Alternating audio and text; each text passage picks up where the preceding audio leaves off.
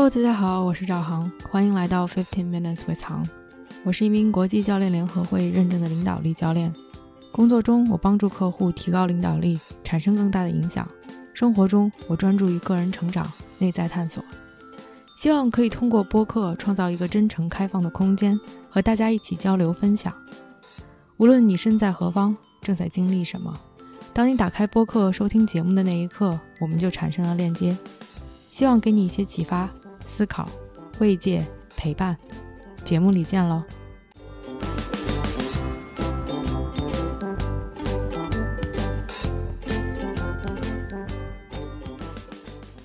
！Hello，大家好，欢迎来到这期的 Podcast。今天是六月二号，星期五，现在时间是多伦多下午一点二十五分。打开麦克的那一刻，就满脸堆笑，尤其是当开始说 “hello” 的那一瞬间。那种感觉是我又回来了。我觉得 Podcast 很神奇，好像在打开麦克在分享的时候，我的脑海中出现的画面就是真的和大家在一起。虽然都不知道大家是谁，不知道谁会去听到这期节目，不知道大家会有什么样的反应，同时又有着这样的一个时间差。等我把节目录完，等我剪辑好，把它发出来，可能又是过了一周甚至几周的时间之后。然而，在这一刻，在我打开麦克，在我开始去说 “hello，大家好”，似乎我就在面对着你们和你们讲话。我觉得这种感觉真的很好，所以感谢大家花时间来听播客，感谢大家留言，感谢我们之间的链接。打开麦克的那一瞬间，还挺有感触的，因为感觉又有好几周没有录播客了。上一次录播客是录一百期的特辑。而刚发出去的这一期和吞吞录的一百零一期节目，反而是在更早的时间节点录制的。但前两周事情有一点多，一直没有能剪辑完成并且发出去，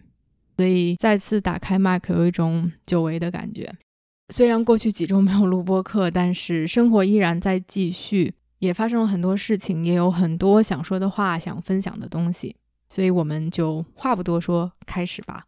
这期播客想跟大家分享最近看的一本书，也没有那么的最近，其实是三月底回多伦多的时候开始看，断断续续看了有一个月左右的时间看完，还是很有感触的，所以想分享给大家。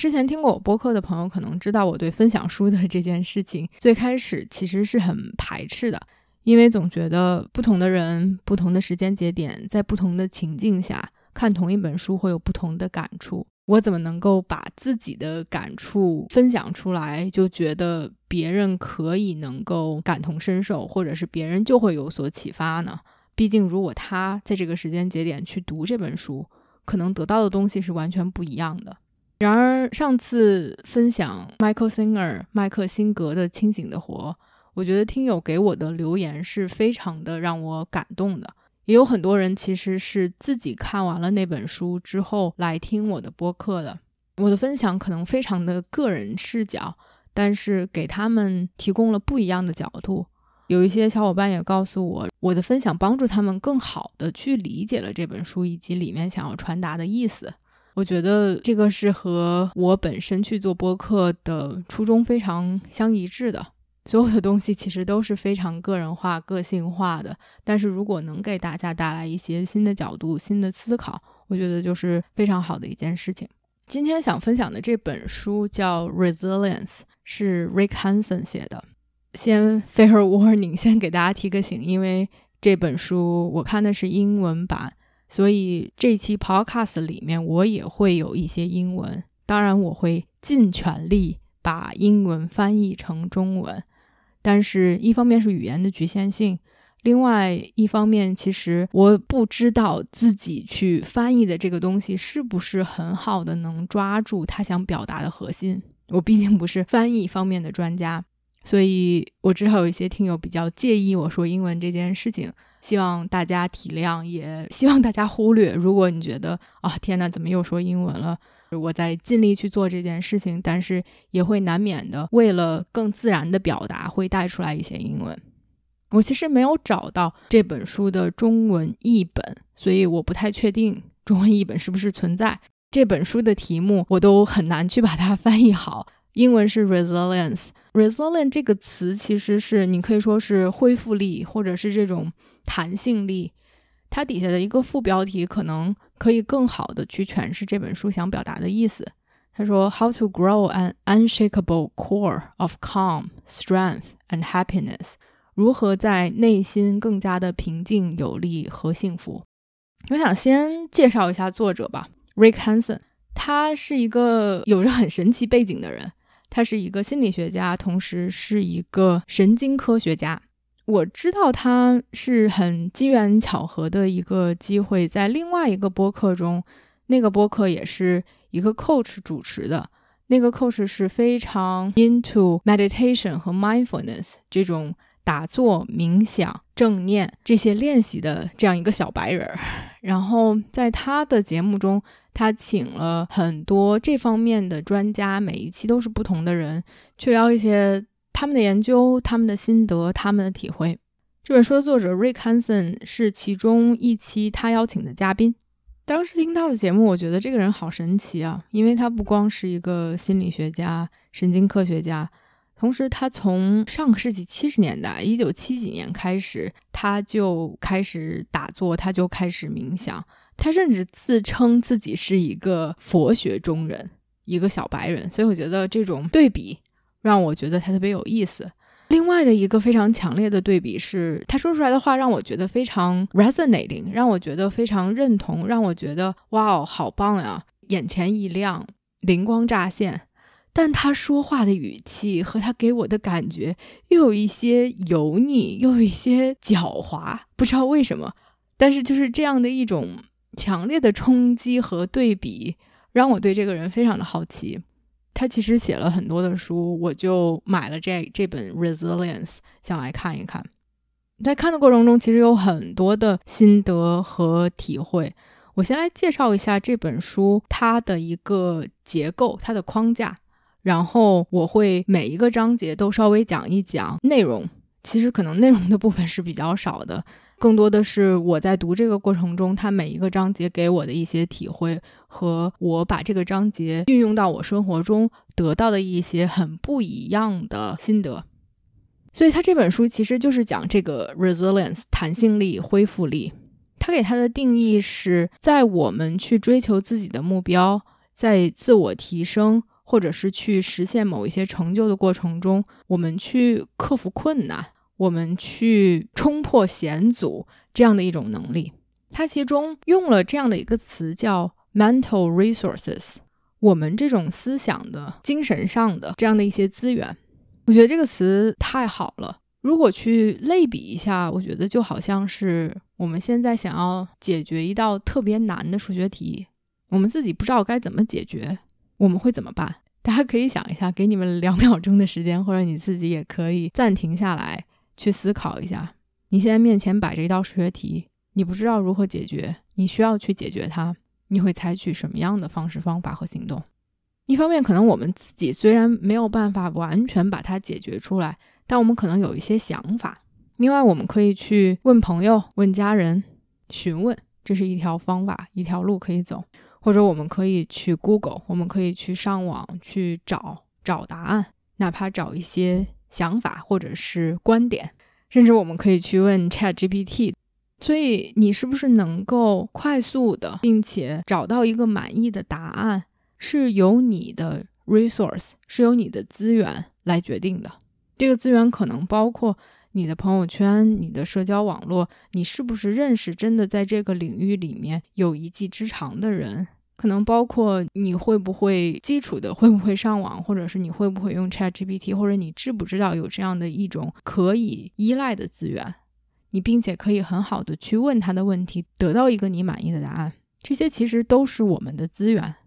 而把这件事情运用到我们的生活当中，我们的生活中也有各种各样的困难，有的时候我们没有办法解决，或者我们只能解决一些，那我们需要一些。内心上的、精神上的资源来支持我们、支撑我们、帮助我们去克服这些困难。而这些精神上的资源，可能是决心，可能是认为自己有价值，可能是有同理心的面对自己，可能是自信，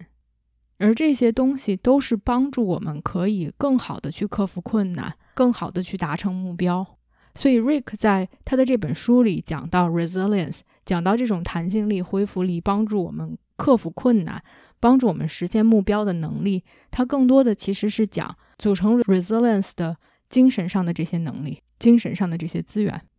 当我们有这些资源的时候，它就变成了一个当我们面对困难的时候可以 rely on 的东西，可以去依靠的东西。就像我们知道我们可以去询问别人，就像我们知道我们可以上网搜索一样，我们会自如，我们会更好的去应对，而不会觉得天哪，我不知道该怎么办，紧张、焦虑。这是一个这本书的一个大的框架。我觉得作为一个学者，他真的是写东西非常有条理。如果这本书的基于的基调是说，我们需要一些 mental resources，我们需要一些精神上的资源来帮助我们更好的克服困难，那这些精神上的资源到底是什么？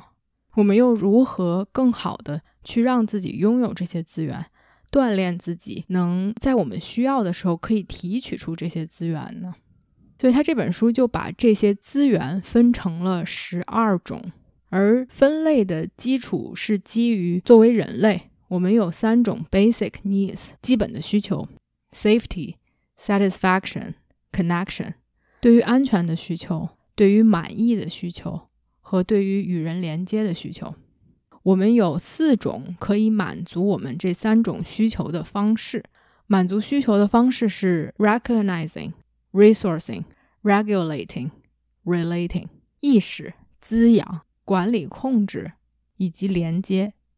所以可以把它想象成一个三乘四的这样的一个表格，竖着有三类不同的需求，而横着是四种可以满足这些需求的方式。在三乘四的每一个空格里面，就是一种需求和一种满足它的方式出现了一类资源。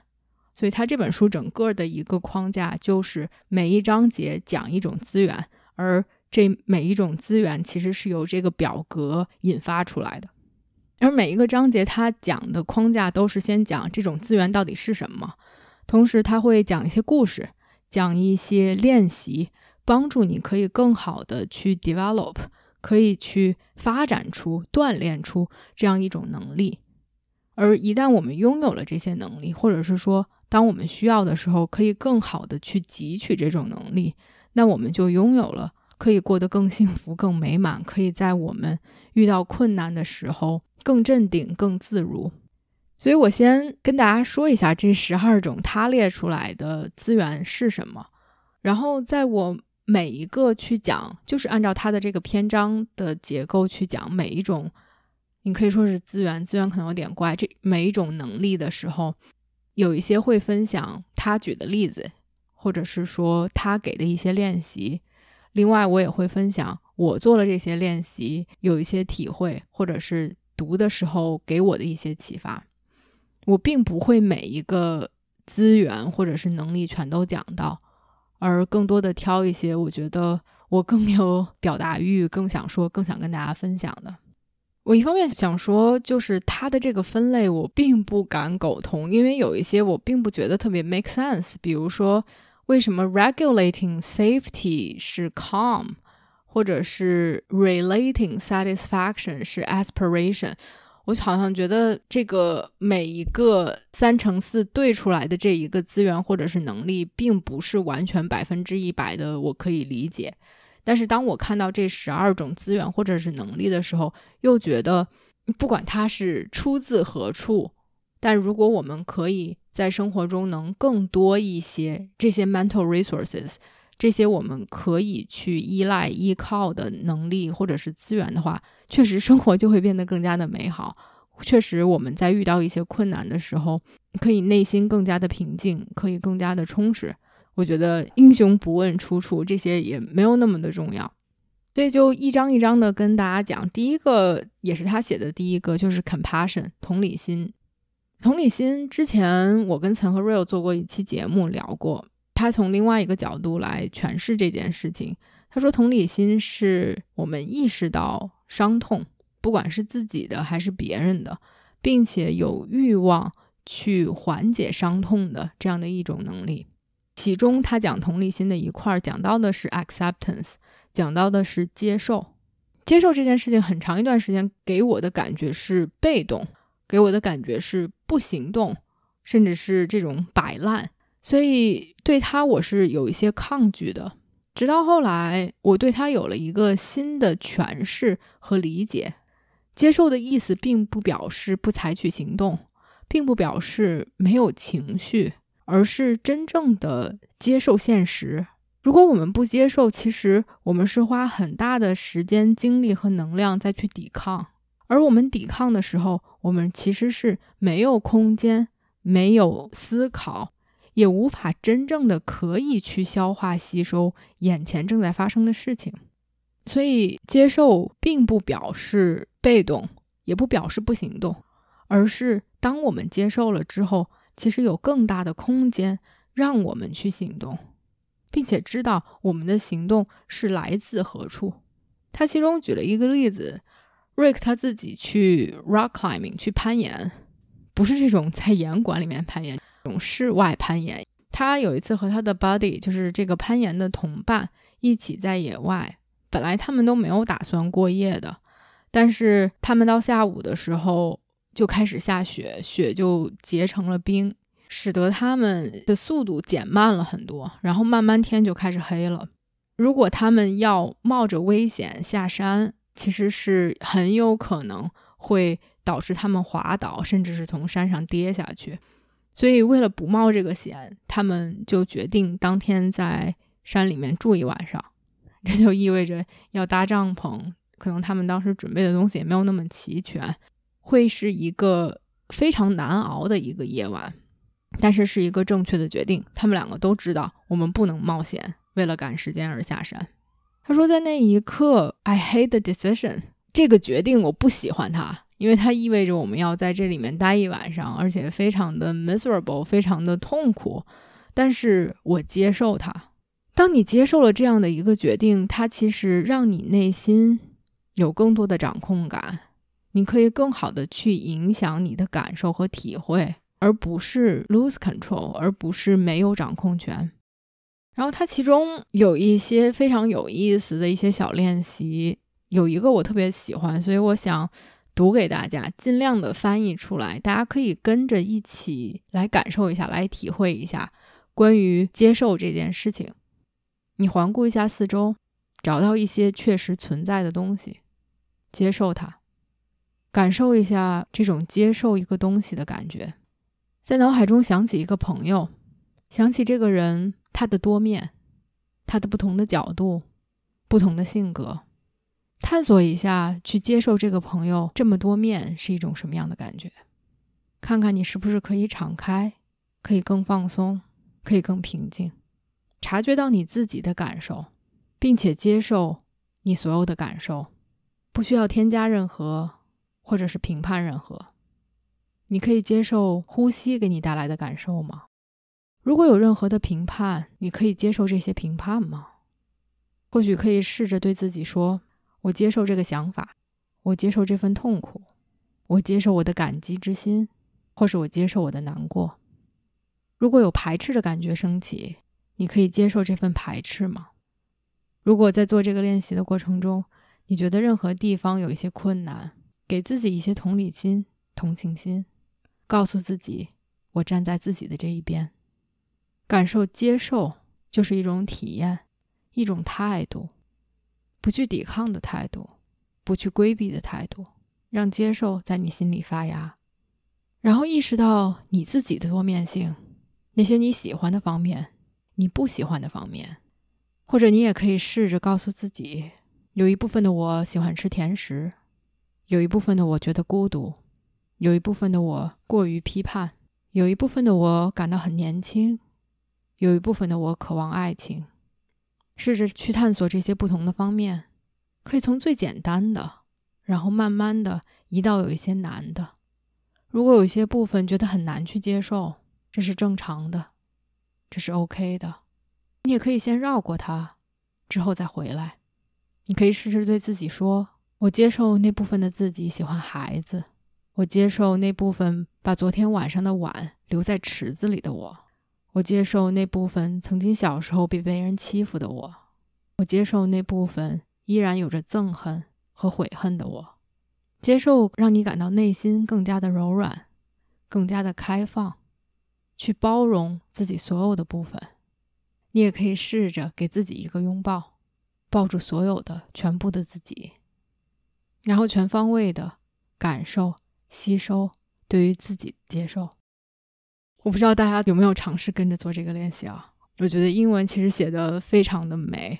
我是看着他的这个练习，企图把它翻译出来。我觉得有一些东西可能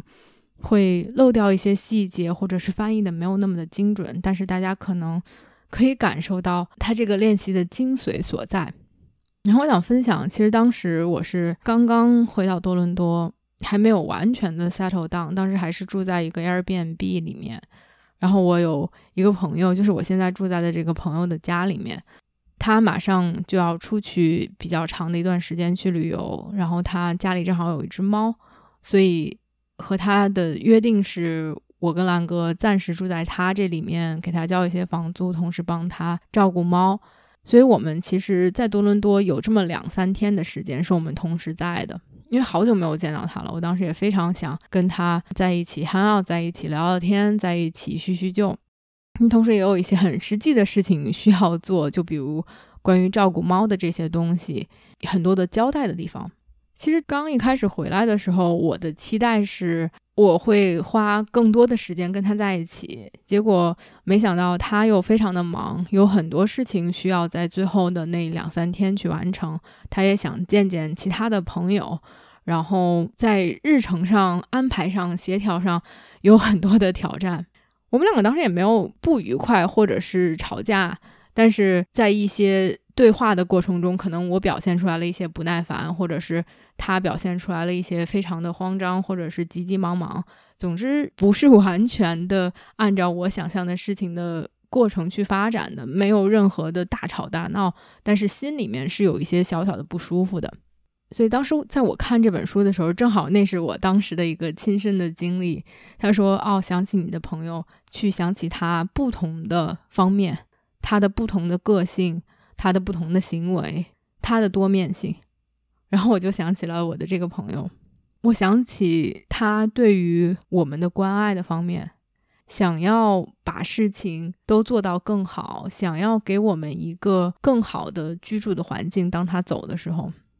想到他非常有条不紊的、有条理的这一面去安排，去和不同的人见面，甚至把他的每天的日程安排的很满。为了给每个人都有好的体验，同时又想到他非常不 organize、非常没有条理的这一面，他的丢三落四，或者是把所有的事情都堆到最后一分钟；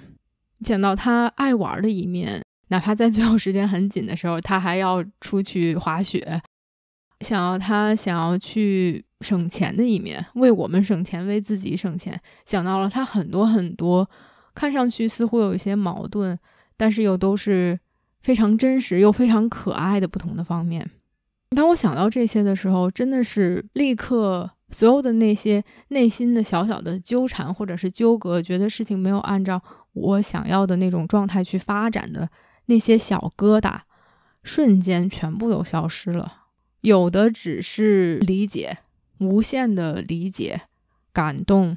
以及觉得有一些地方很好笑。有的时候，我们觉得同理心或者是同情心是站在这个人的角度去看待事情，而当时做这个练习的时候，完全不是一种理性上的换位思考，不是说哦，我要站在这个朋友的角度去看看这些事情，没有这样的一个动作，而只是去想到他的不同的方面，去想到我们之间的一些经历，想到我们的对话，所有的东西都柔软了下来。不需要去说服自己，甚至不需要去换位思考，而是一种身体上的、心理上的完全的放松和自如。对于我来讲，是一个很有意思又很不一样的一个体验。我不知道大家如果试着跟随我烫嘴的中文去感受一下，去想象一下，去想象一下你的朋友，去感受他的不同方面。不知道会不会给你带来这种接受、全身心的接受的平静、沉静、放松的感觉。另外，它这个练习是分阶段的嘛？第一个就是说一个物体，物体就是最简单，可能最中立，我们很少会对一个物体本身有太多的评判或者是评价。然后再到朋友，最后到自己。你如果平时问我，我对自己有什么不接受的？我觉得我对自己的接受度其实是非常高的。我知道我有我自己的一些毛病，或者是我有我自己的一些 quirk，一些诡异的、奇怪的地方，或者是不被别人接受的地方。我有空间可以提高，我可以做得更好。但是在这一刻，我对自己其实是很接受的。但有意思的是，没想到当我开始去。顺着他的这个练习去做的时候，尤其是当他开始去说接受过去的一些事件、过去的一些经历的时候，我发现自己对那些是抵抗的。自己在过去的一些关系中，因为太傻太天真也好，因为害怕也好，因为自尊心太强也好，给别人造成伤害的这些经历、这些片段。当我想起这些的时候，是非常排斥的，甚至是觉得很 ashameful 的，是很羞耻的那种感觉。是啊，I can't believe I did that，就是我觉得不可思议，我怎么能做出来这样的事情？它肯定是和我现在的本心，它和我现在的价值是冲突的，是不符合的。但是在当时的那个年龄、当时的那个阶段、当时的那个情境下做出的这些事情，在现在看。还是很难去接受的，所以我当时其实试着去对自己说：“我接受原来那部分因为害怕而不去接受爱的我，我接受原来自尊心太强而没有去道歉的我，去接受原来的一些现在觉得很难去接受甚至是去抵抗的经历。”我觉得当我说这些话的时候，其实释放了很多的能量。也是同样的感觉，最终是觉得非常的柔软，非常的轻松，非常的平静的这样的一种感觉。所以也鼓励大家可以去试着想象一下，试着跟着我刚才念的那些去做一做这个练习，说不定也有一些新的收获。然后他下一章讲的是 mindfulness 正念。它很多时候我们会把它和冥想、和打坐、和甚至是瑜伽和这些东西结合在一起，但我觉得它的意思其实就是活在当下，活在这一刻，然后是下一刻。我们意识到我们自己的注意力在哪里。我意识到我在说话，不光是我在说话，我同时意识到我在做这个动作。我意识到我现在平静的状态，在下一刻这种状态又会发生变化。一刻一刻的去过，有的时候我们会把正念和 meditation 和冥想都结合在一起，甚至是不去做区分。我觉得它很不一样的一点，其实是我们可以时时刻刻都正念的过，但是我们没有办法时时刻刻都冥想。冥想有一个它的结构，我们是坐下，我们是专注在呼吸上也好，我们是听着一个有人 guided 有人说话，我们去进入这样冥想的一种状态也好。但很多时候，他练习的是同一种东西。我觉得冥想更像是一种 off the field practice。我们专门空出来这样的一段时间去做冥想，目的是让我们可以更好的去关注在当下，让我们可以更好的去有正念的活。而 mindfulness 本身好像是一个 on the field，就是我们在。战场上也好，我们在经历的这些东西也好，每一刻其实都是可以练习正念的。我觉得像打坐、像冥想这样的练习，这种 off the field，好像没有在经历生活。我们把所有的东西都抛开，专门花时间来练习正念，其实为的是让我们在平时的生活中可以更好的把正念穿插进来，可以更好的融汇进来，让我们。在情绪激动的时候，让我们在生气的时候，让我们在伤心欲绝的时候，让我们在甚至跑步上气不接下气的时候，在一些很极端的情况下，我们依然可以有这样的觉知，依然可以正念的去过。他这里面讲了一个概念，我觉得特别好，也是可能会去澄清一些概念的比较形象的一个说法。因为很多时候我们把冥想和正念。感觉是一种哦，我们这件事情就发生了，我们就注意到它了，然后就结束了，是一种非常被动的，不去采取任何行动的，给人这样的一种感觉。但他说，其实正念并不是这样的，它并不只是说哦，这件事情就是这样就结束了，其实是分成三个阶段，是 let be、let go、let in。这本书里面用了一个比喻，我觉得特别好。他说，我们的思想、我们的想法、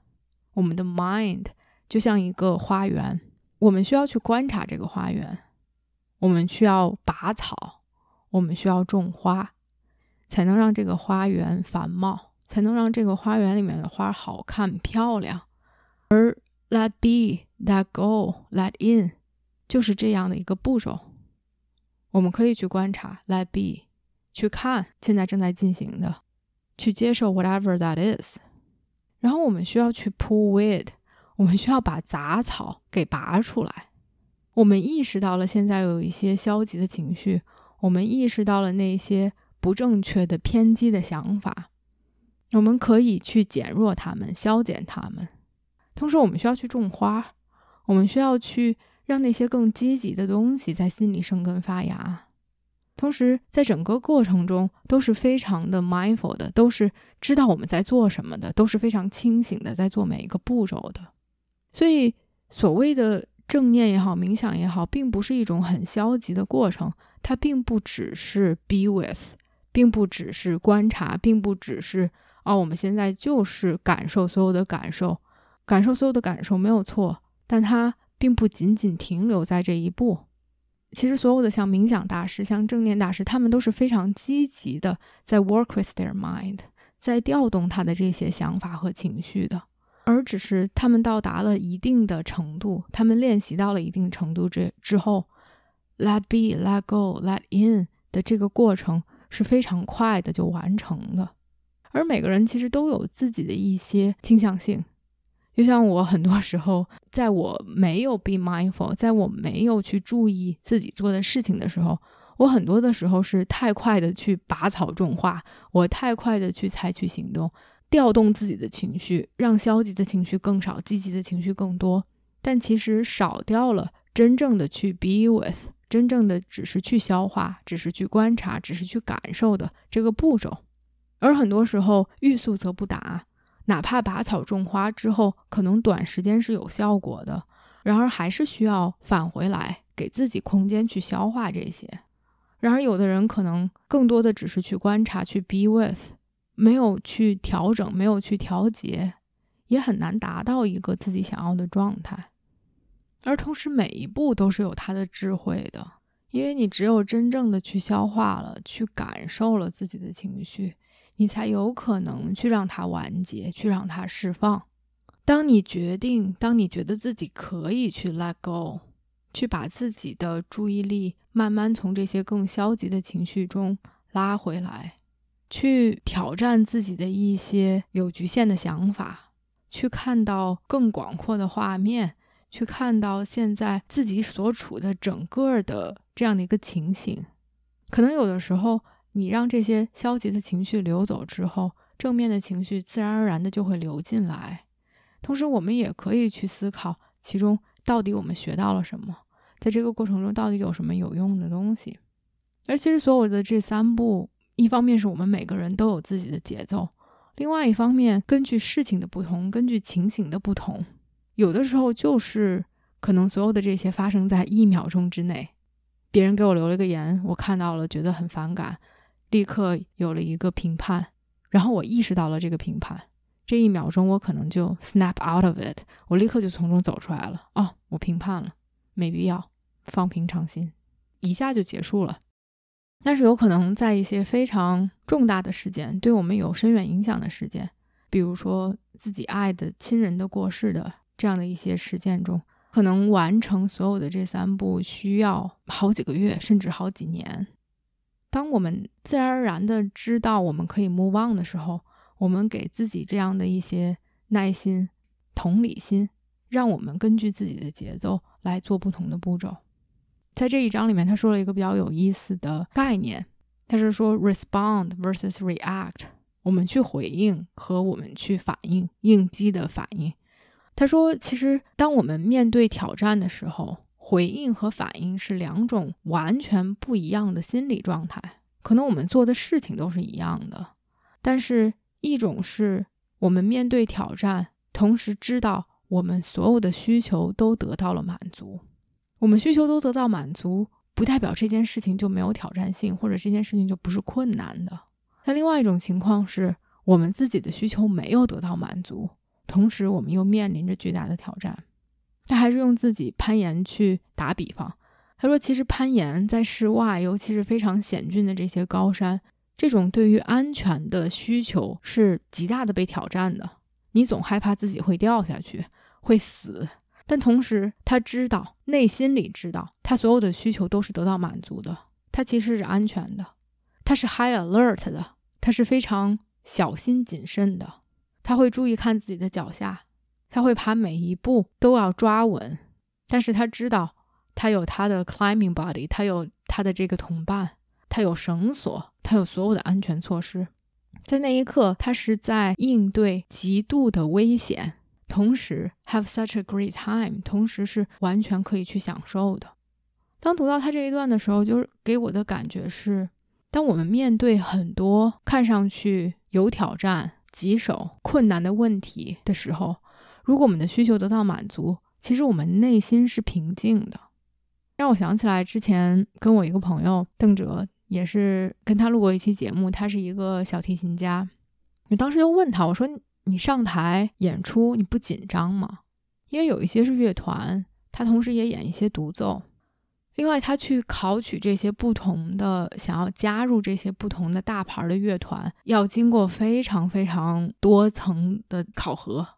每次都是上台演出。同时，其实是 stake is high。你如果你要进到世界顶尖的这些乐团去演出的话，是非常辛苦的，要很多很多轮的淘汰，以及竞争也是非常残酷的、非常激烈的。他说他完全不紧张，他说这是这就是我工作呀，我每天都在演呀。我说那你开始的时候不紧张吗？他说开始的时候就从小舞台开始演啊，最开始就是可能班里的同学，或者是去。他当时曾经是去给养老院的这些老人，那都是舞台，只是舞台的大小不同。而当你演多了，你的心里面就更有底气了，你就更知道你是属于舞台的，舞台是属于你的。就像我猜测，Rick 也是从小山开始爬的，也是从演馆开始爬的，也是从一个更小的挑战、更和自己能力去匹配的挑战开始进行的。而这些都为了他去爬大山。都为了他去面对更高的挑战奠定了基础，让他觉得在面对更高的挑战的时候，内心是更安全的、更稳定的、更有底气的。也让我回想起，当我第一次做 coaching，六七年前，完全是一个 newbie，什么都不知道，或者是说只有一点点的知识，而没有什么实操的经验。那种的紧张感，那种的不知所措，不知道自己是不是够好，不知道自己说的话对不对的那种局促感，到现在依然是有挑战的。比如有一些客户期待你去告诉他们该怎么做，你们对 coaching 的这件事情的期待的不同。有一些客户很 defensive，防御心很强，或者是有些客户就是第一次见面，他们不知道你，你不认识他。你不知道这个人会是什么样子，所有的东西其实都是有一点点有挑战的。再到去做一些更大的 group setting 的 workshop，给五六十人甚至上百人去做培训，都不是说一件简单或者是容易的事情。但我觉得这个和我刚开始做 coaching 去做对比的时候，内心的感受是完全不一样的。我依然会紧张。我依然不知道对面的人会有什么反应，他们会以一种什么样的状态进来，会说什么样的话，会有什么样的评论。但是我知道我是谁，我知道我的价值，我知道我可以提供到的帮助，我知道我做不了的事情。那我觉得所有的这些都让我更加的沉静，都让我知道我所有的需求都得到了满足。虽然这件事情是有挑战的。所以这一章让我觉得很有意思的是这几个概念：观察花园、拔草种花。我觉得这个类比是非常的好的，可以让我们把这样一个正念、看上去很虚、很虚无缥缈的东西变得更加的实际。同时，我觉得也解除了一些迷思，它并不是一个只是静止的、只是去观察、只是去感受的这样的一个动作。它是需要我们去 work on it，它是需要我们去拔草种花，更积极的去种我们自己的思想的花园的，以及这种面对挑战内心充盈，或者是面对挑战觉得自己的需求没有满足这两个的比较和类比，让我觉得有很多东西是可以再去深挖，以及可以再去体会的。下一章讲的是 learning 学习，它里面说了一点还挺有意思的。就是可能是因为科学家都会这样的去写书吧。他说，我们三分之一的这些 attributes，我们这些特性是由于我们的 DNA 决定的，而其实三分之二的特性都是可以通过学习而改变而获得的。他这章介绍了一个比较有用的工具，也是我特别想去跟大家更深入的去聊。而且我觉得它是不光是 用作 learning，因为 learning is such a big topic，它其实是可以用到我们生活中任何一个方面，以及是说它哪怕说它这种十二种 mental resources，它这种十二种不同的资源、技能、能力，我觉得每一种能力其实都可以运用它介绍的这个工具去更好的在我们的生活中得以实现的。他说，学习其实分成两个步骤：activation 和 installation。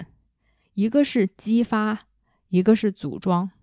意思是说，其实我们生活中有很多这些开心的、幸福的、愉悦的、正向的、自信的、有同理心的。你随便用任何一个词，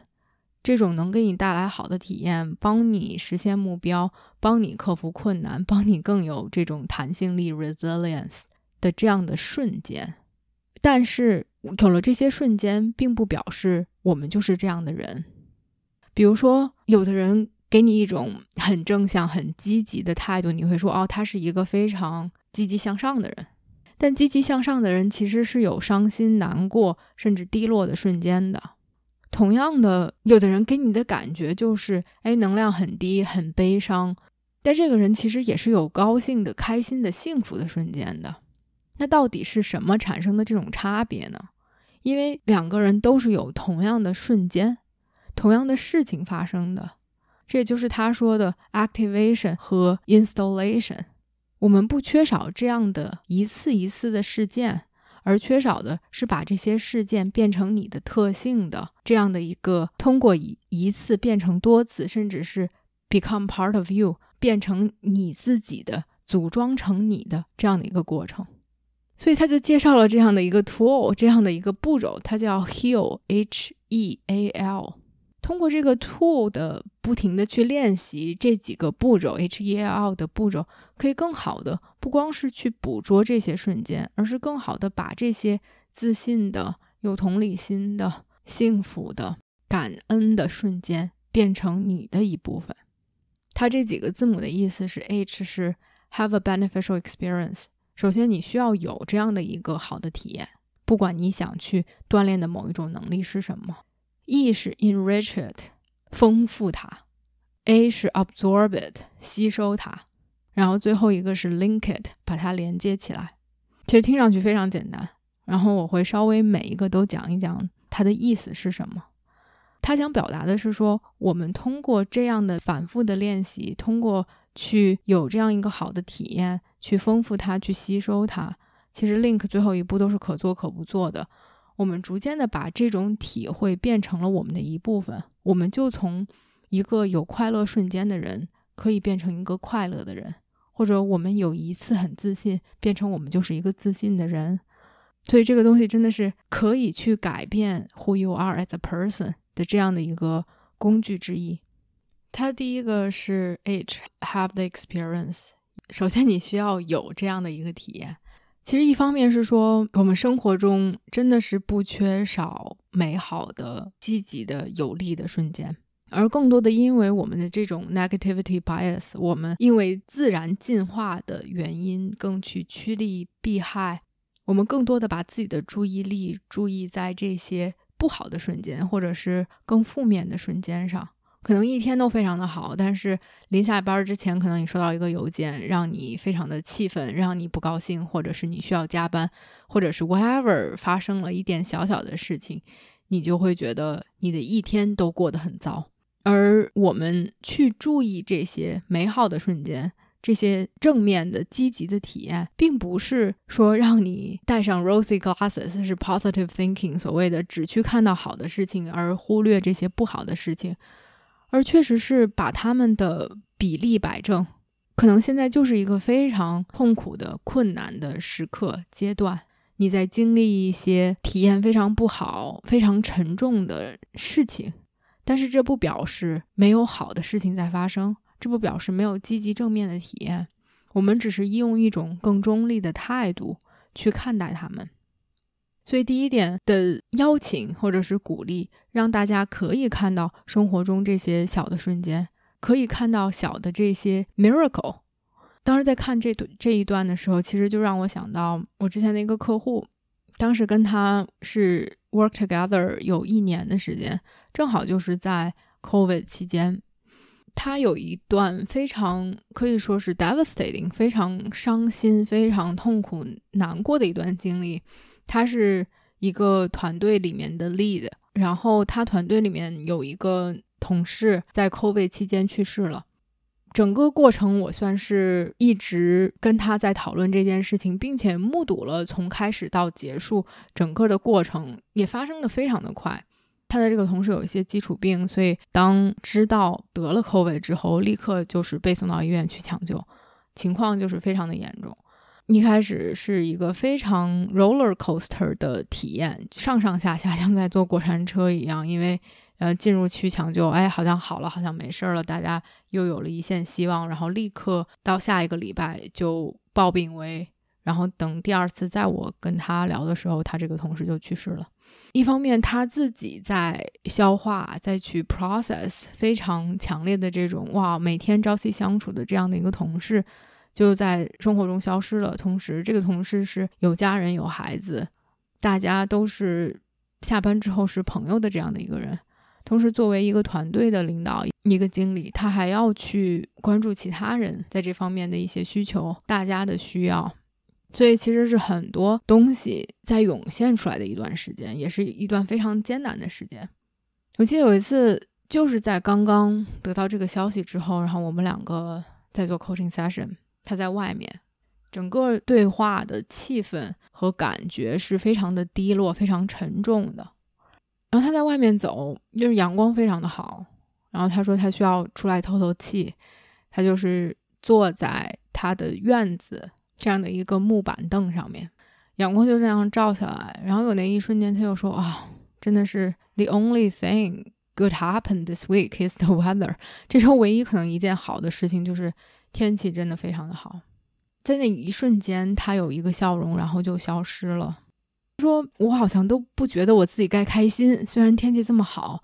还挺享受在外面走路散步这些好的时光的。但是这样的一件事情发生了，我想到我的同事，想到他们的家人，我觉得我都不应该去开心。我跟他说，这两件事情不是对立的，这件事情是非常的沉重，一个生命被夺走了。没有什么能比这件事情更沉重的了。同时，这周的天气是好的，你现在那一刻感受到阳光照在身上是温暖的，他们不是对立存在的。你也没有必要去因为你在经历这些沉重的事情而去忽略生活中这些小的美好和奇迹。所以，其实不管我们在经历什么，可能生活中都有这些小的 miracle，小的这些闪光点。不是说我们只去关注他们，而是说起码我们该去看到他们。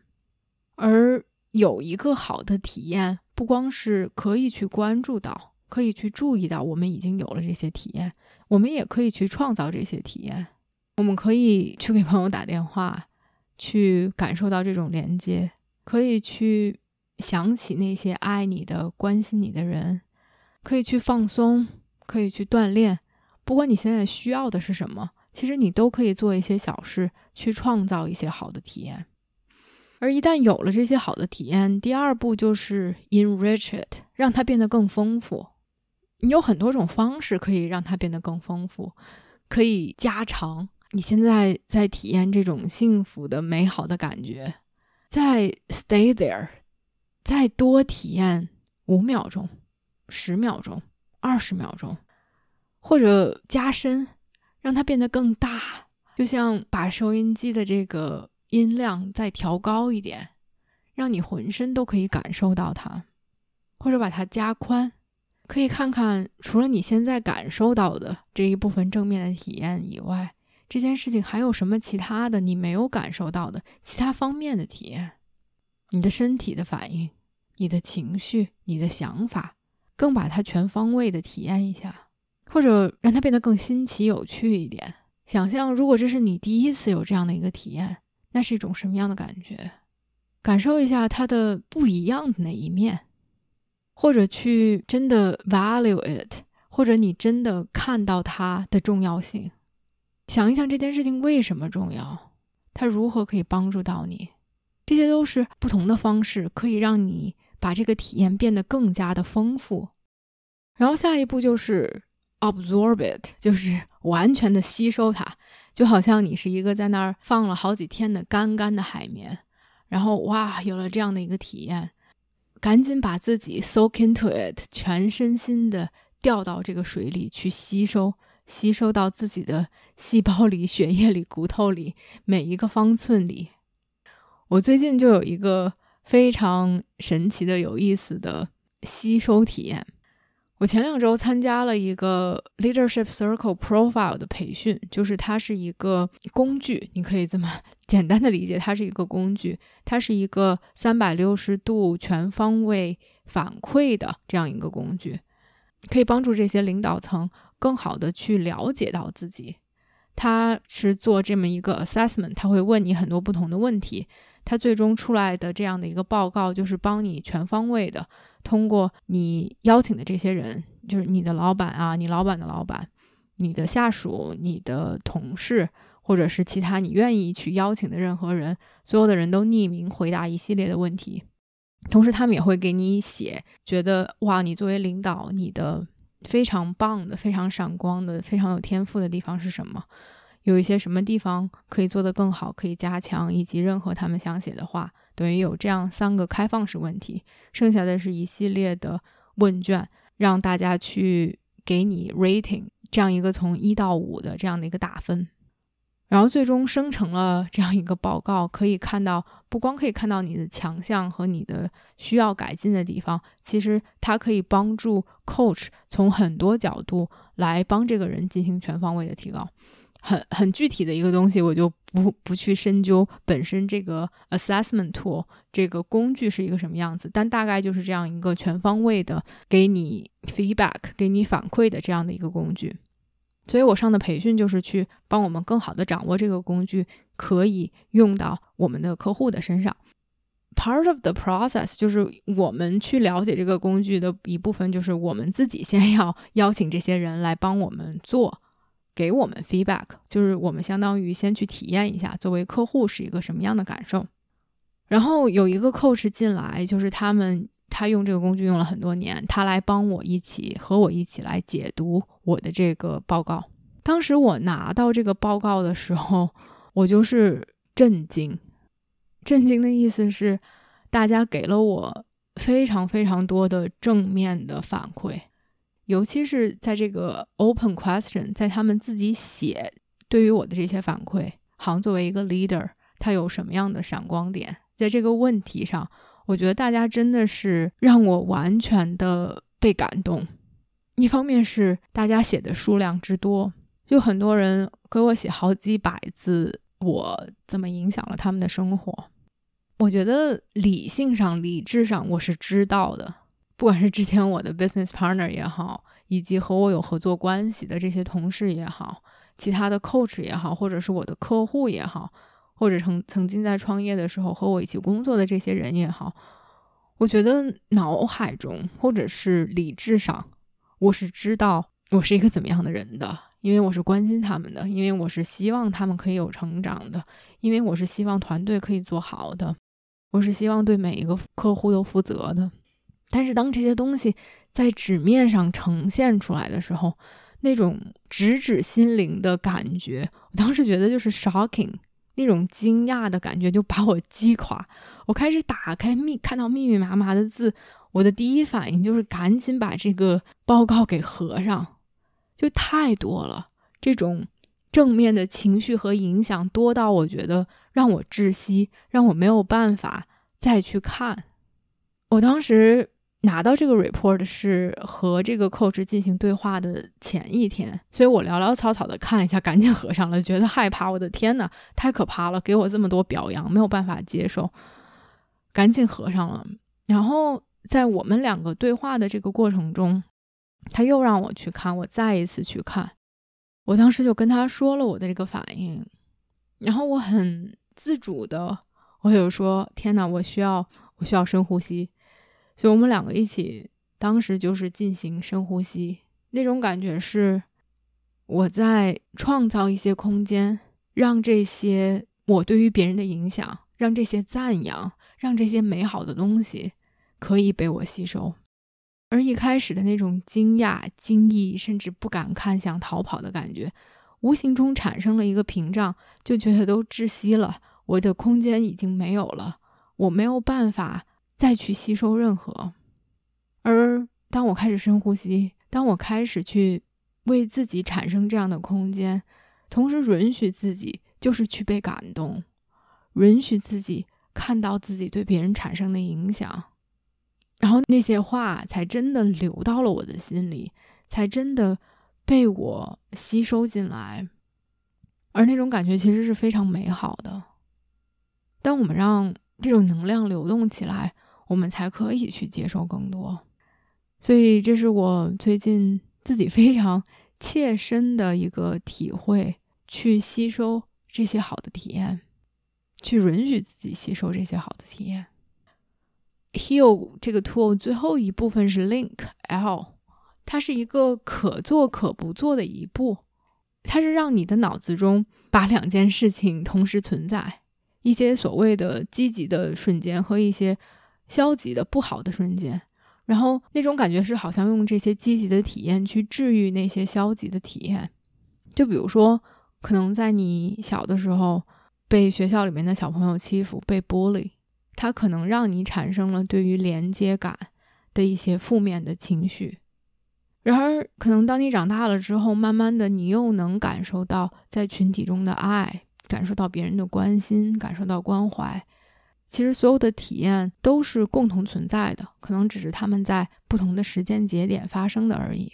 而它的这个过程，感觉就好像是一边有一个伤痕，有一个伤口，另外一边是治愈它的这样的一个药，一个药膏，并不是哇，你要往伤口上撒盐，而是轻轻的让两部分连接在一起，让你感到一部分的自己被治愈、被愈合。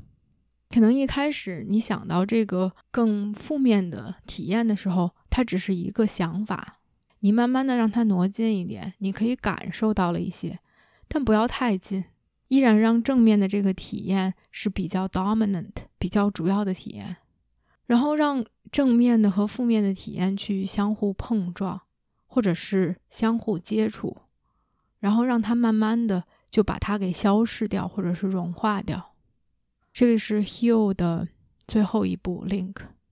当时给我的感觉是，真的是就像在伤口上涂了一些药膏，有着一种 soothing，让它缓解、让它消失的这样一种感觉。然后，另外，其实当他说当这两部分接触到，给我的感觉好像就是一个防御细胞，好像把一个细菌哇就给它包容进来，把它吃掉了，然后慢慢的就把它融化掉了，这样的一个画面在我脑海中出现。下一个是 grit，grit 给我的感觉就是这种非常强有力的，有一点像意志力，坚持 push through，make it happen。就非常强有力的这种内心的这样一种感觉，他在书里面说是一种非常 dogged and tough resourcefulness。我脑海中立刻想象，就像当兵的在匍匐前进，在泥里面摸爬滚打，是这种最 raw、最本能、本性的。当所有的东西已经没有办法了，当所有的资源殆尽的时候，我们只能靠这个东西去帮我们摆脱困境的这样的一种 energy，这样的一种能量和能力。它其中讲的一个，我觉得我非常 resonate，也特别想跟大家分享的一部分，就是叫 agency。我们是我们生活的主人，我们觉得我们可以主宰我们的生活，为我们的生活去做决定。A sense of being at cause，这样一种我们可以使事情发生的这样一种信念和态度。他说，很多时候我们有一种习得性无助，当然这些跟我们过去的经历有关，比如有的时候小时候被同学欺负。甚至是一些非常有创伤性的经历，我们没有办法去保护自己，去抵抗。尤其是当这种事情一次一次的发生，我们似乎觉得非常的无力无助，甚至是觉得 defeated 就完蛋了。让我想到，就是之前看《黑暗荣耀》里面，哇，从小就是被同学欺负，并且遭受到了很多心理上和生理上的创伤，以及没有办法去保护自己、抵抗自己，周围的人也没有能够帮助到你这样的一种情况下，很容易我们会有习得性无助，哪怕不是这样非常 traumatize，、非常有创伤性的经历，哪怕是成人之后，我们在一些情况下觉得自己没有掌控感。我们没有办法做任何的事情，可能我们困在一个非常有毒的工作环境中，但是我们需要这份钱，我们必须要很长时间的加班，或者是我们必须要忍受一些人非常无法忍受的态度，我们都会有这样的一种无助感。这让我想到之前忘记了是在哪儿看到的一个实验，就说把小老鼠放在这样的一个笼子里，它每一次要逃跑的时候就会遭受到电击。然后肯定很快他就知道了，他没有办法出去，因为一出去就遭受到电击，他就回来。重复发生了很多次之后，当后来哪怕当实验人员把这个电流去掉了之后，老鼠也依然不往外逃了。这也是其实很多发生在生活中、发生在人们身上的事情。当我们经历了很多很多次这样的无助的体验之后，它就变成了一种习惯。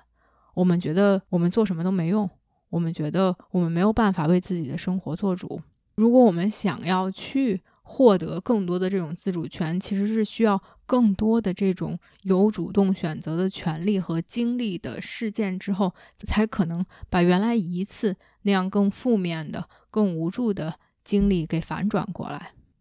而其实，在生活中有很多小的细节上，我们是可以去让自己觉得有主动权、有选择权的。哪怕是一些小的事情上，可能都为我们去 build up 这个 resource，让自己获得这方面能力有所提高。比如 workout，比如去举铁的时候，告诉自己 one more rep，再做最后一次，多坚持那一秒。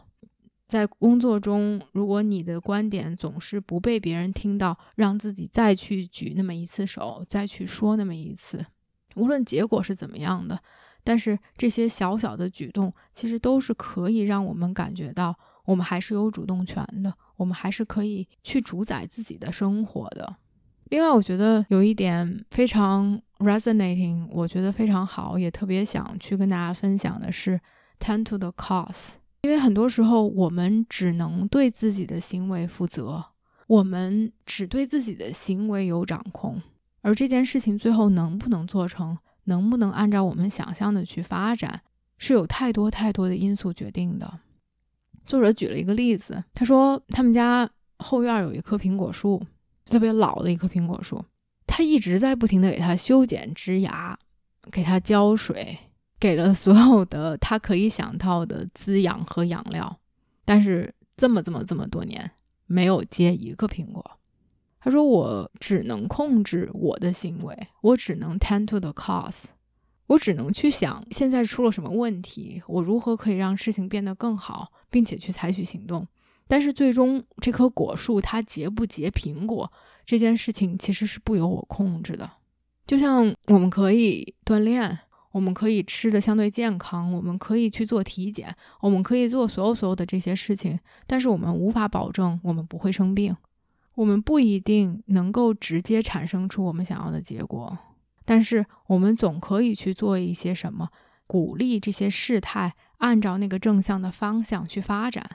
我觉得有一点像中国那句老话：“尽人事，听天命。”当我们把所有可以自己能想到的、能做的事情都做了。哪怕最终的结果不是按照我们想象的去发展的，我们的内心也是平静的。去做带给我们这样的一份责任感，we're being responsible，我们对自己的行为负责，而去接受结果，给我们带来内心的平静。也和我现在其实和平台合作的处境非常像，因为平台的这种筛选机构都是客户来选 coach，而作为我来讲，我没有任何的主动权。我能做的只是写好我自己的自我介绍。我最新有任何的证书、有任何的经验、有任何的经历，我都可以去更新。我可以去问反馈，在哪里可以写得更好，哪里可以更让客户发现到我的闪光点，更全方位的展现自己。这些是我可以做的，但是我没有办法去逼着任何一个人来选我。我都不知道他们是谁，我不知道他们怎么想的，我不知道他们需要什么。你觉得很多时候很多事情就都是这样的，而我有太多的客户，尤其是说自己啊，我好纠结呀，我就是一个没有办法去做决定的人，我 analysis paralysis，我想的太多就瘫痪掉了，没有办法去做任何的事情。我们总在想 what if what if what if，如果我做了 A 决定，会有什么什么什么样子的情况发生？我做了 B 决定，又会有什么什么什么样的情况发生？所有的这些。都造成了无比的焦虑，以及甚至就就真的是待在那里，瘫在那里，不知道该去做什么。我记得之前我就有一个客户，跟他进行了一个非常类似的这样的对话，然后我跟他说：“嗯，对你说的这些都有可能发生，你最终想要的这个结果，可能无论你做什么都不一定能达成。但是什么是在你的掌控范围之内呢？”下一个是 gratitude，感激。我不知道为什么，就是小时候好像想到感激，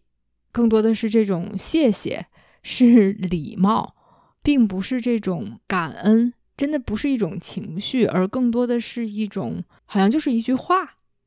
而这句话好像从小 接受到的教育，或者是说没有人说不要说谢谢了，但是好像是一种客气的表达。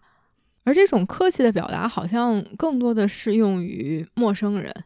我就记得我小时候，好像跟陌生人见面或者不太熟悉的人，总是要很礼貌，要说谢谢。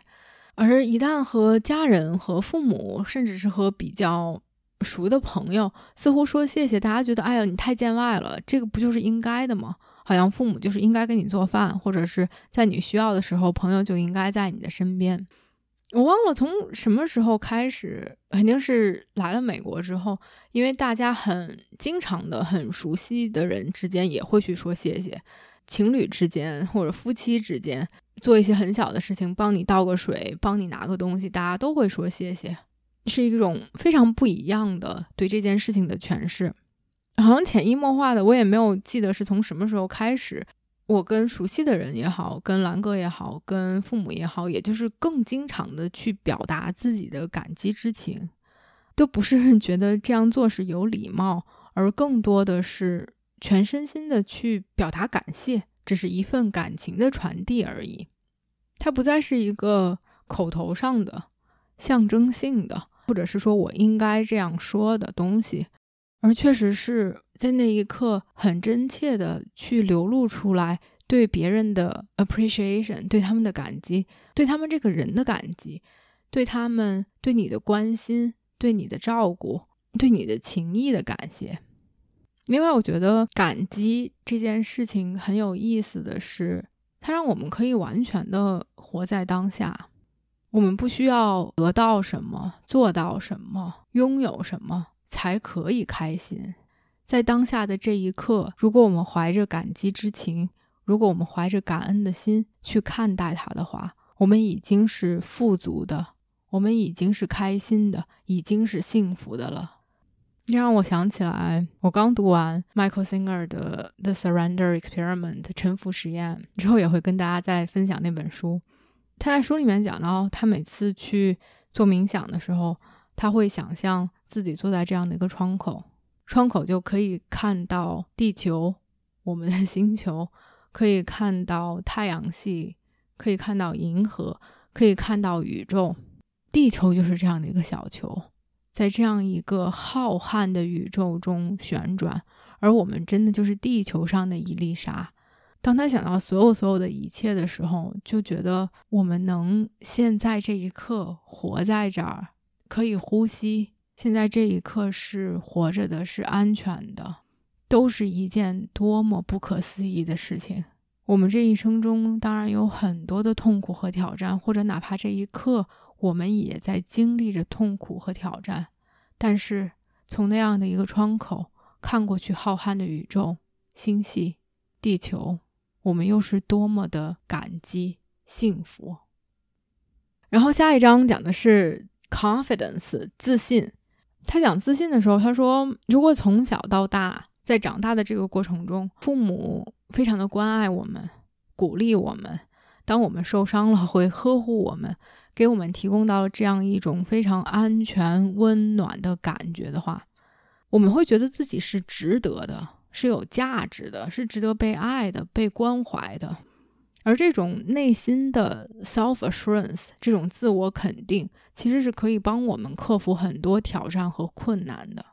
我们对自己充满自信，我们有能力去相信别人，相信这个世界，相信周遭。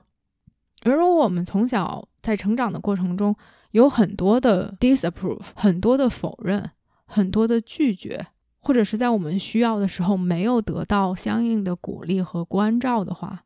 我们会变得不安全，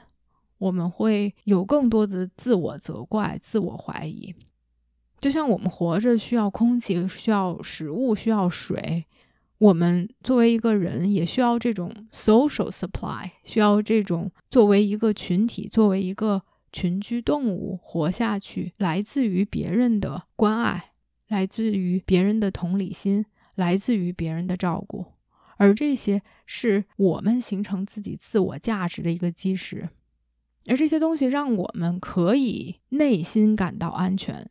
内核感到安全，secure in our core being。同时，我觉得哪怕是可能在我们的成长过程中没有得到这样的一种安全感，没有得到的这样一种被别人的肯定，以至于很多时候我们不敢去肯定自己，但它同时是可以去锻炼出来的。在这里，其实我特别想分享一点，在北美这边，很多人大家说 “fake it until you make it”，就当你不知道该怎么做一件事情，你就装着你会做。你就装作好像很自信，你就装作好像你不紧张，然后慢慢慢慢，你多做几次，你就会了。就好像之前在讲到，当我们面对挑战的时候，怎么能感觉到自己的需求都得到满足？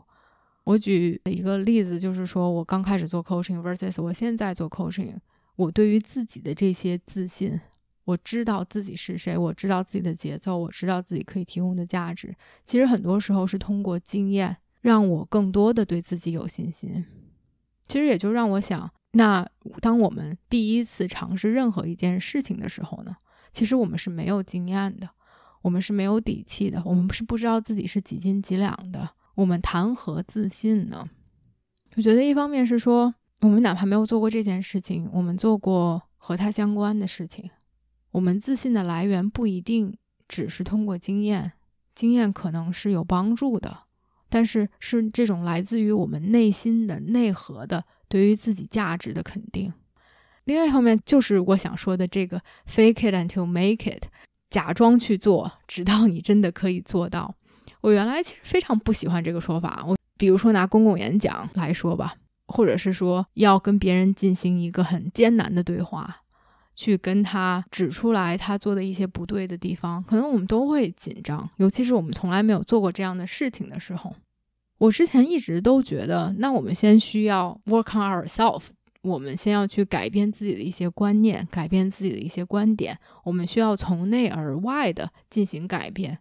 而不是去装作好像 we got it，我们就是可以很自信的、很镇定的、很自若的去做这件事情，因为其实不是啊。可能我内心一直在纠结的是这种真诚 authenticity，我们是不是自然而然的流露出来，还是说我们是假装装出来一副模样？但后来我觉得我意识到了这个 fake it until make it，它的价值到底在哪？Rick 这个作者，他其实在另外的一个我听的 podcast 里面有提过一个类比，我觉得非常的有帮助。他没有在书里面提，但我想分享给大家。他说：“当我们去做一些事情的时候，就像我们骑着马车在往前跑，有两种不同的马，一种是这种 wise horse，非常有智慧的马；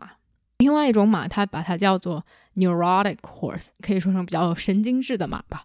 有智慧的马，很多时候引领我们往前进，是因为他们觉得这件事情有意义，是 purpose and vision，他们的大的这种目标志向。”我们内心的安全感，我们的信心，而这种神经质的马，它引领我们去做事情的导向，是因为不安全，因为我们的自尊心，因为我们觉得缺乏的地方，因为我们觉得害怕的地方。所以，两匹马其实由于我们的出发点不同，可以把我们带到很不一样的地方。但是，有的时候并不是说有智慧的马会把我们带到 A，没有智慧的马会把我们带到 B。可能我们就是要去 A，有智慧的马和神经质的马都在往 A 走。就比如还是拿公共演讲来打比方，有智慧的马可能觉得哇，我们有一些非常有价值的东西想要分享，会对这些观众有启发；而神经质的马可能非常的害怕被别人评判，害怕自己出错。而两匹马其实都带着我们一起去演讲了。最终，我们就是去做了这样的一个事情，而一旦其实我们做了这样的事情，体会是真实的。你做了这个演讲，这件事情确确实实的发生了，无论你是怎么到达那里的。而一旦这件事情发生了，其实我们就是可以用 HEAL 这个 acronym。当一旦这件事情发生了，我们有了一个正向的体验之后，我们可以去丰富它，可以去很好的吸收它。哪怕当时我们紧张了，当时我们在意别人怎么想我们了，但依然我们可以感受到我们想要分享东西的价值，感受到去 speak for our voice，去给我们自己声音赋予力量的价值，可以感受到和观众连接的价值，这些东西都是真实存在的。哪怕在那一刻，神经质的马也是在这条路上同时在跑。而如果事情结束，我们可以更好的把这一段的经历，这种对于自己的自信，对于场上的掌控感，对于和观众的连接，对于自己声音的价值，融入到我们的身体中去，吸收到我们身体中去，我们才更好的把这种体会组装到我们的身体里，也是由此可能自信就会慢慢的产生。它不仅仅是我们做这件事情做久了，我们自然就有自信。而同时是这样一种内心的真诚、连接感、目标、声音、力量。而一旦我们把这些东西组装进去的话，我们才会更加的有自信。下一章讲的是 calm calm 其实就是在我们如果外界了遇到了危险，我们觉得被 trigger 被激起，我们就会有这样的一种担心、焦虑的感受。而其实，在我们的生活中，有很多东西是可以帮我们去 calm down，可以去放松，可以去让我们感觉到安全，而不是去紧张的。同样，也是因为我们有这种对于 negativity bias，对于这种负面的情绪和影响的偏见，使得我们很多时候没有意识到，我们其实是被保护的，我们现在其实是安全的。他书里面有一个我觉得特别好的练习。所以也想读给大家，大家如果愿意跟着去做的话，可以一起去释放一下自己这种非常 anxious、非常焦虑的这种能量，在这一刻就感觉到放松，感觉到安全。开始深呼吸，放松，察觉到任何地方的紧张感、不安感、焦虑，然后让自己从焦虑中抽离出来，去观察他们。让焦虑就在那儿，让他来，让他走。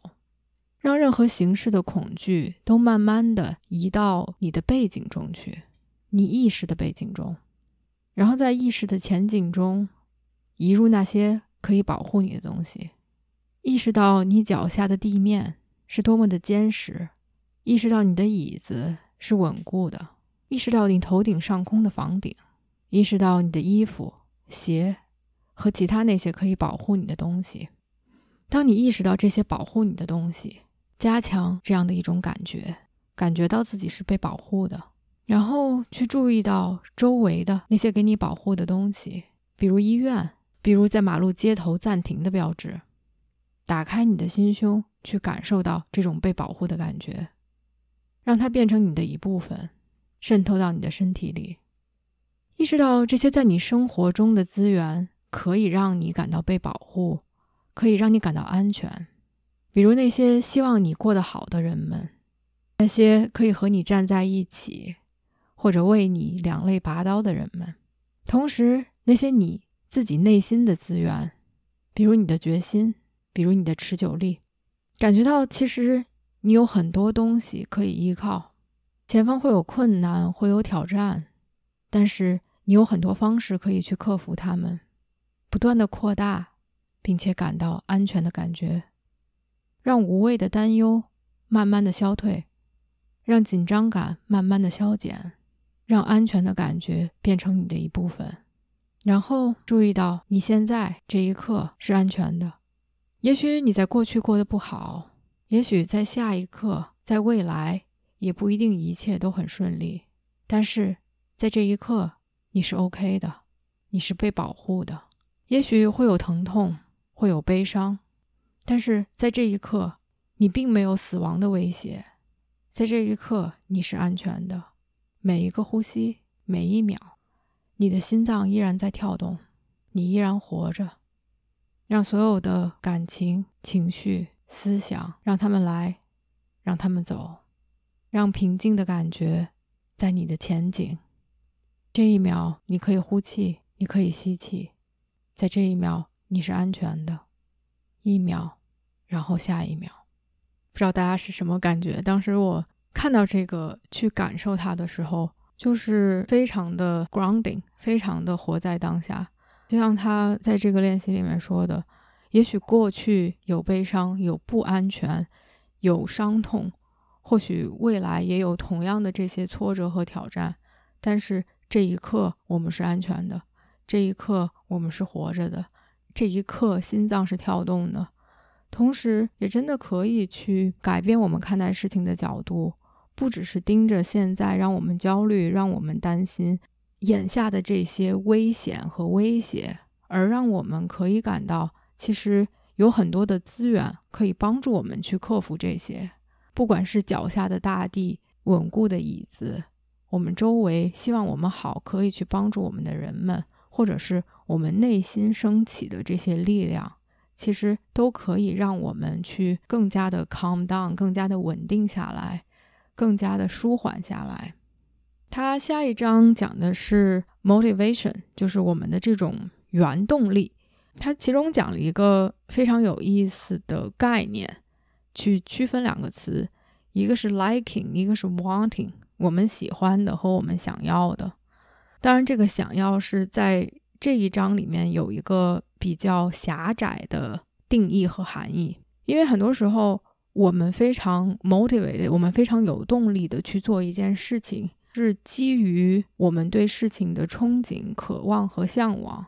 但有的时候，当这种东西过多的时候，又会变成一种就像吸毒一样上瘾。而从一个其实是健康的、有效的、有益的状态中，变成了一个其实是危险的、其实对我们是有损伤的、有损害的这样的一种状态中。所以，它围绕的一个问题去讲，如何我们可以去享受我们这种愉悦、满足的体验，而不变的去 get attached to it，变成非常依附于这个东西而存在，觉得我们没有它就不行。什么才是一个 healthy 的 passion？是一个非常健康的、有利于我们成长的这样的一个目标和动力，而不是我们的生活完全被它左右。他举了一个非常有意思的例子，就说，当我们吃饭其实已经吃的很饱了，比如在朋友家已经饱到不行了，忽然间朋友又给你拿上来一个甜品，你当时其实是你喜欢甜品，你知道你会享受这个东西，但是 you don't want it，你已经不想要了，因为身体上的这个反应已经是非常的饱了。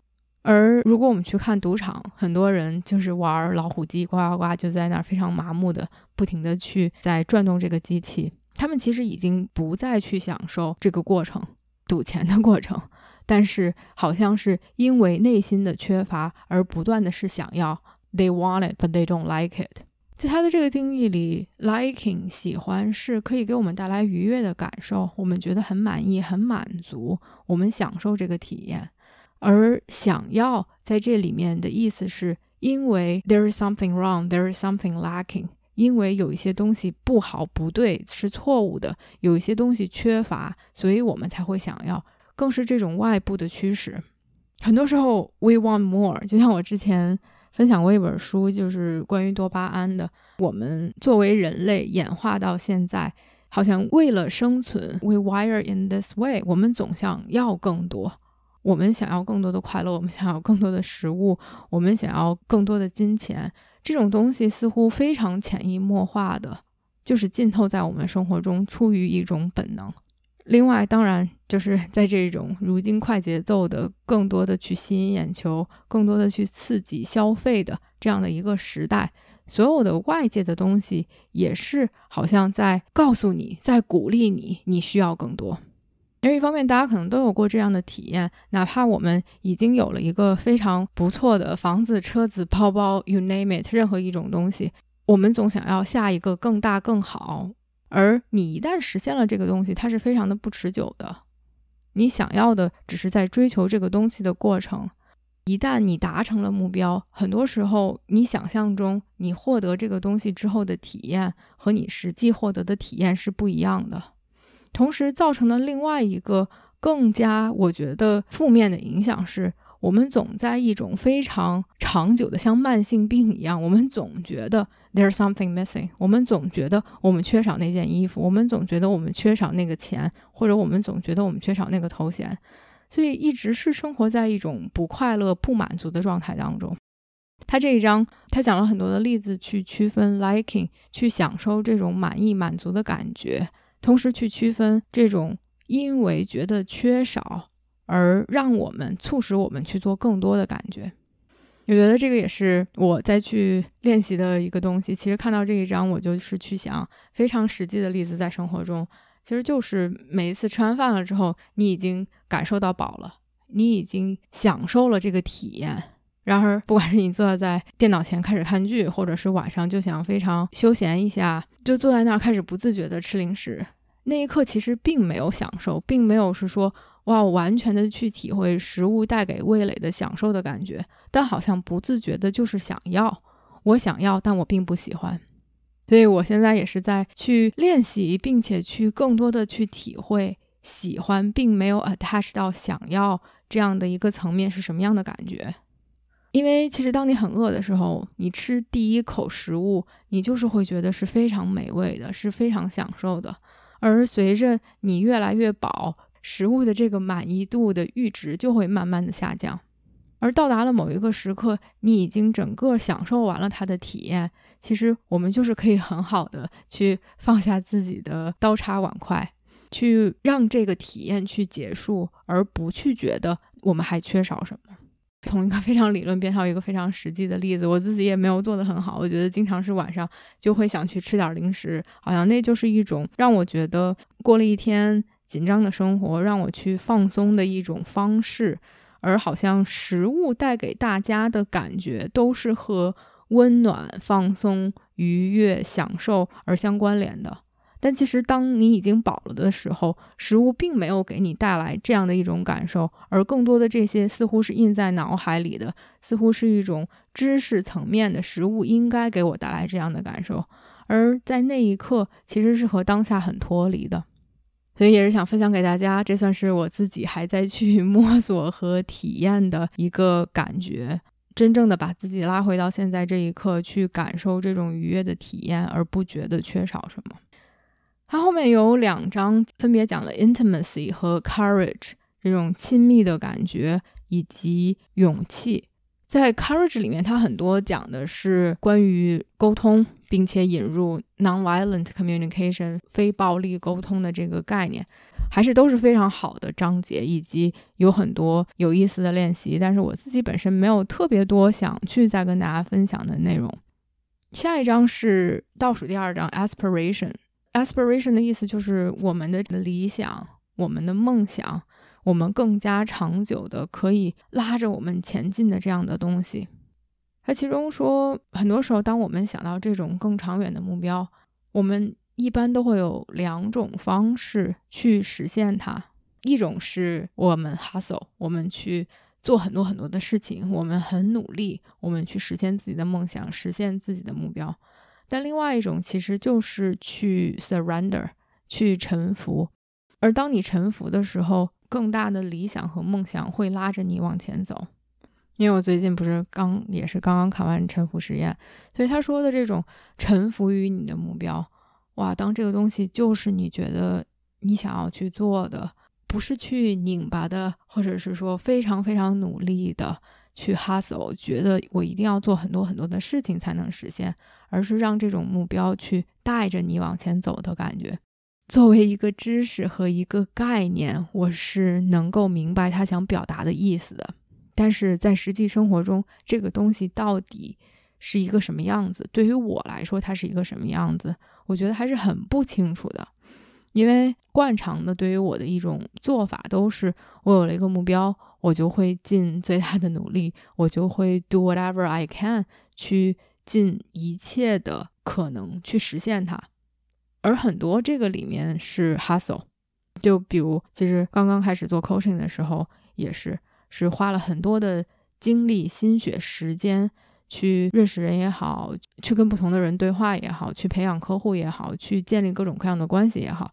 有一点洋洋务务、非常急躁的这样的一种能量所在。它和这种臣服，它和这种 surrender。Into my aspiration 是完全不一样的一种感觉。它里面也有一小部分其实是说如何去找到自己想要做的事情。它里面有一些问题，帮你去探索你自己的天赋，帮你去探索你本身特有的、与生俱来的，或者是后天培养的和别人不太一样的这些地方。这一块他用了一句话，他就说：“你自己的 intuition，你的这种直觉。”有的时候会告诉你，轻轻的告诉你，哎，试试这个。其实这句话反而非常的让我觉得 resonating，非常的有体会。因为其实我现在一方面是觉得我非常的知道那种急躁的、不停的去做事情的，觉得一定要花百分之二百的努力才能实现自己的梦想的状态，不是我想要的。同时，它是不持久的。我非常赞同，也非常想要去尝试这种臣服于自己的追求的感觉，但具体它是什么样子，我现在并没有很好的能勾勒出来。我现在还在去进行一些新的尝试和体验。但是他说的这个，你的直觉可能会告诉你，try this，去尝试这个，是我有更多体感的。其实就是在我还没有决定开始做 coaching，是在我参加 coach training 的培训的这个过程当中，帮助我去做决定，并不是某一个事件。我觉得一方面并不是一个草率的决定，它肯定是有一些实际发生的事情，让我内心觉得，哎，这个是可以尝试的。不管是我最开始作为一个客户，体会到了 coaching 到底能给大家带来多大的变化。或者是说我已经开始培训了，我有一些锻炼的机会，我有一些感受，coach 到底是在做什么样的工作？我觉得这些字面上的东西都是有道理的，都是可以去帮助我做决定的。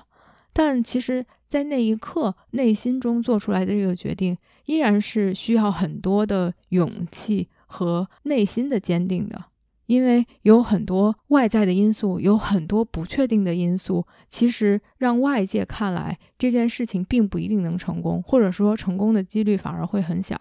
包括在这样一个北美的市场，语言并不是我的优势，年龄不是我的优势，在这个行业非常的新兴，其实并没有很被大家所重视，尤其是在当时好几年前。另外，这不是一个稳定的，你可以直接去找工作的这样的一个职业。当时在美国有签证的问题，甚至有歧视，包括你作为一个亚洲女性，在这样一个白人主导的市场中，白人主导的国家中。如何去以这样的一种职业为自己立足？所以其实有很多很多，a lot of things against you if you will。其实有很多事情其实是对你不利的。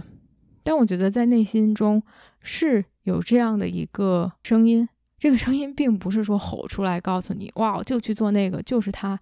反而是很轻的，悄悄的在你耳边就是说了那么一句，反而是让我内心觉得很坚定的一个东西。他就是说哦。试试这个，那一刻让我觉得是非常笃定的，愿意去倾听这个声音，愿意去相信自己直觉告诉我的话。但同时，我觉得也是在这个过程中是一个尝试和权衡，因为我也尝试了其他的一些东西。在过去的几年里面，我也有想过，哎，我要不要去教别人跑步啊？因为这个东西本来就是我自己很享受，我自己也有一些小小的成就的事情。但是当我开始去学的时候，我自己还注册了一个课程，是这种自己可以去读一些材料，自己去做一些考试，然后可以拿到证书的这么一个课程。但完全就是学不下去，完全学不完。我是很享受跑步的过程，以及是享受跑步给我生活中带来的这些价值，享受出去和自然接触。但是我并不享受。去了解人体的肌肉骨骼的构造以及它们之间的关系，我觉得进入到这个领域，开始去学一些东西，也会发现哦，它其实和你想象的并不一样。从一个实践者到一个去教别人，是很不一样的一块知识领域的概括。所以我自己也做了一些其他的尝试，我觉得很多时候是两者的一个权衡，并不是说。我们要百分之百的去相信自己一些进入到脑海的声音，然后去没有头绪的，或者是说不加甄别的去尝试很多很多东西。但同时，在有一些实践的基础上，在自己有一些感知的情况下，我们也可以去相信内心的我们的直觉，尤其是在我们可以去试错的情况下。另外，最近自己一个想探索的 aspiration 就是临终关怀这一块儿。我并没有想成为一个护士，或者是说完全转型去做帮助老人护理的这一块儿。但是去年还有前年有很多个节点，我觉得有很多 serendipity 这种机缘巧合的事件、人和事情的发生，让我开始对死亡这个概念。产生了非常大的兴趣。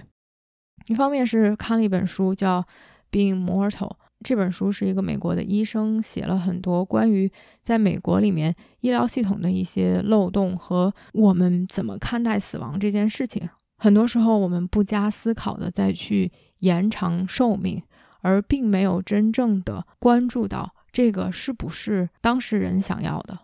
尤其是我们，比如得了癌症。或者一些非常长久的慢性病，可能最终没有一个办法可以把它治愈。而在这个过程中，不光是消耗精力、财力、物力、人力，同时他们也没有办法得到他们想过的生活。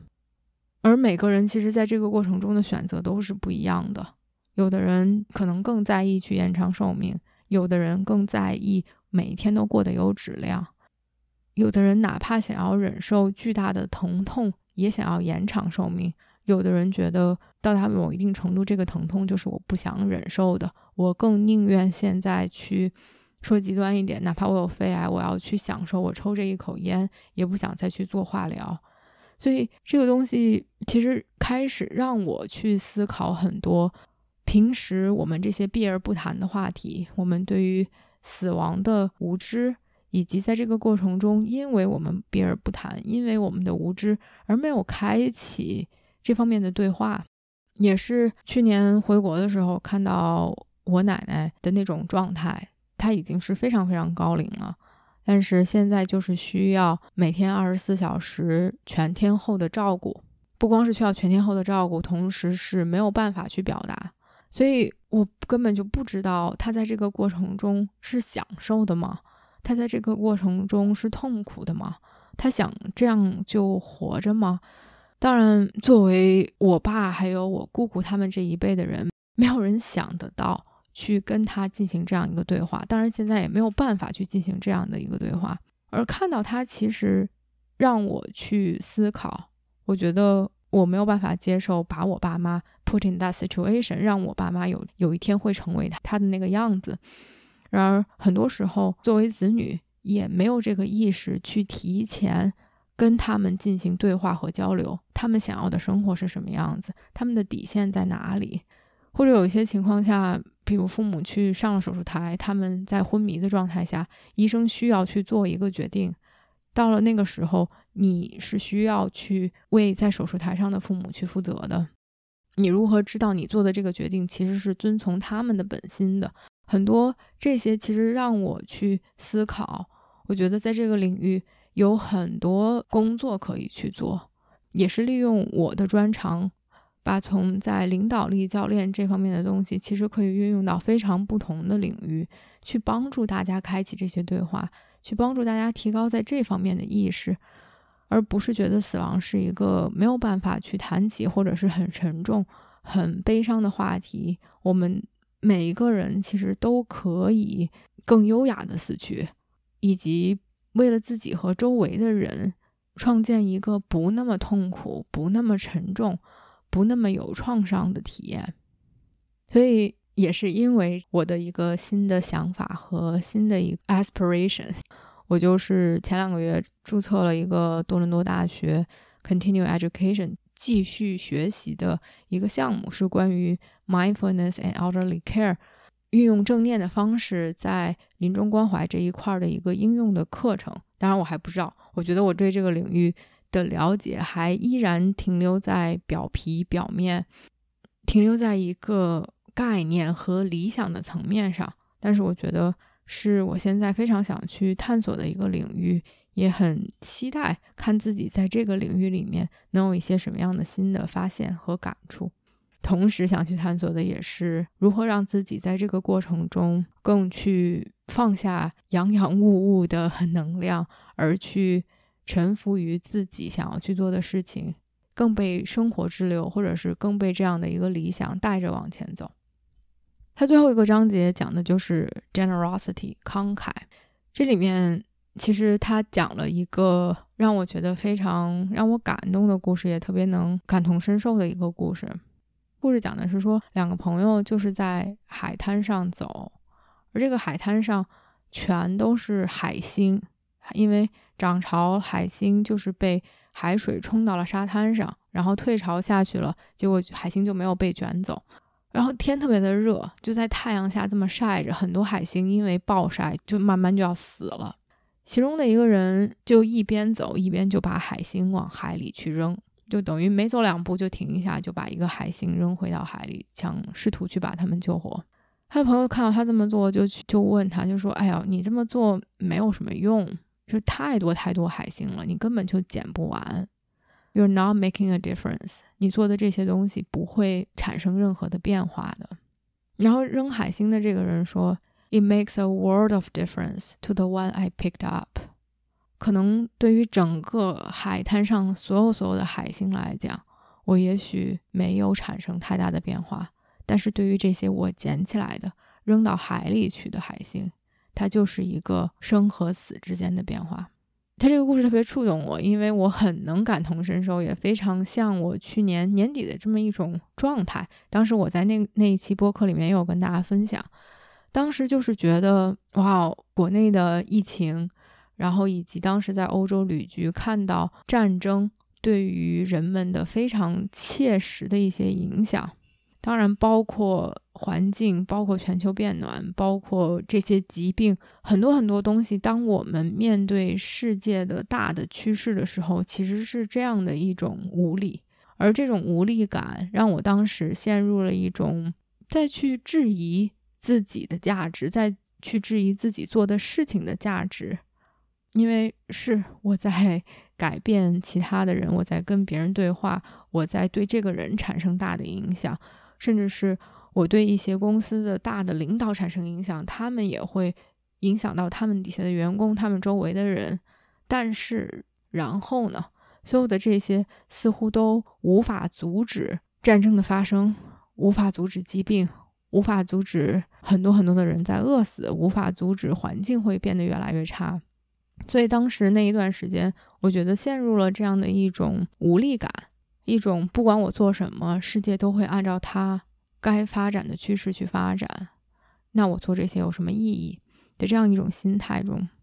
然而，其实。帮助我走出来很重要的一个对话，其实当时我跟我的 coach 进行了一个对话，他当然问了很多问题，对我有启发。但其中一个我觉得非常戳到我的问题，他说：“What's the alternative？” 他说：“那你如果现在不做这些，你还有什么其他的选择吗？”我觉得我 我无言以对。我觉得无论我做什么都是一样的，都是世界可能会按照。他该去走的方向去发展，去前行。如果这些真的是势不可挡，但在我的能力范围内，我还是希望和我对话的人，和我有接触的人，能够从这里得到一些什么，能够对他们的生命产生一些变化，就像去捡那些海星一样。It makes a world of difference to the one I picked up. 只要我做到可以在我的生活中，在我能掌控的范围里，在我能影响到的人群里，去尽我所能的做到最好，那这样其实已经是足够了。这个其实就是非常非常长的一期 podcast 来讲这本书，因为它其实分了很多很多的章节，就像我说的，它每一个里面都可以有很多东西去掰开了揉碎了去聊。它里面的一些练习、一些反思，我挑了一些给我有触动的，我觉得对我有帮助的，可能也对大家有帮助的分享出来。不知道有没有中文的译本，但是英文的译本大家可以去找，如果感兴趣的，可以根据自己的需求再去读一读，再去做一做里面的练习。最后，其实我觉得很重要的一点就是每天都可以去。滋养一下自己，每天都可以去做一些小的东西，让这种更积极的体验渗透到我们的骨髓里，让它不再是一个积极的、快乐的、幸福的、自信的瞬间，而变成我们的一部分。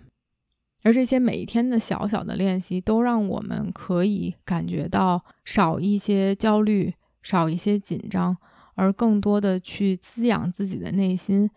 而这些滋养内心的资源和能力，会更变成我们的一部分，会更在我们需要的时候可以抓起来用，可以从心中升起。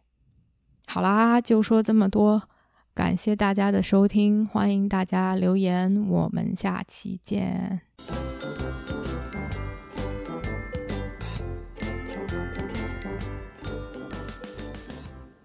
感谢你的出现。感谢你的收听，感谢你的陪伴。